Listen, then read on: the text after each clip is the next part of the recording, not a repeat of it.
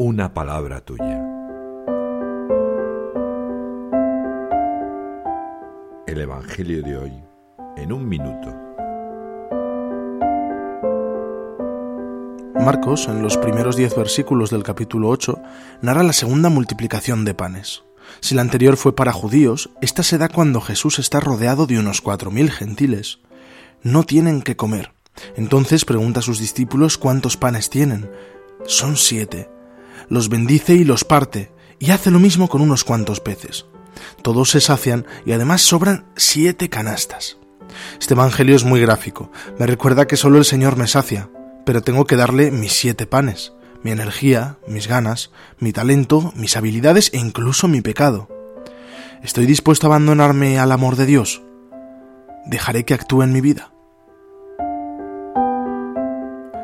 Marcos nos reafirma que Jesús es el único pan de vida que satisface alma y cuerpo, el pan transformador y misericordioso.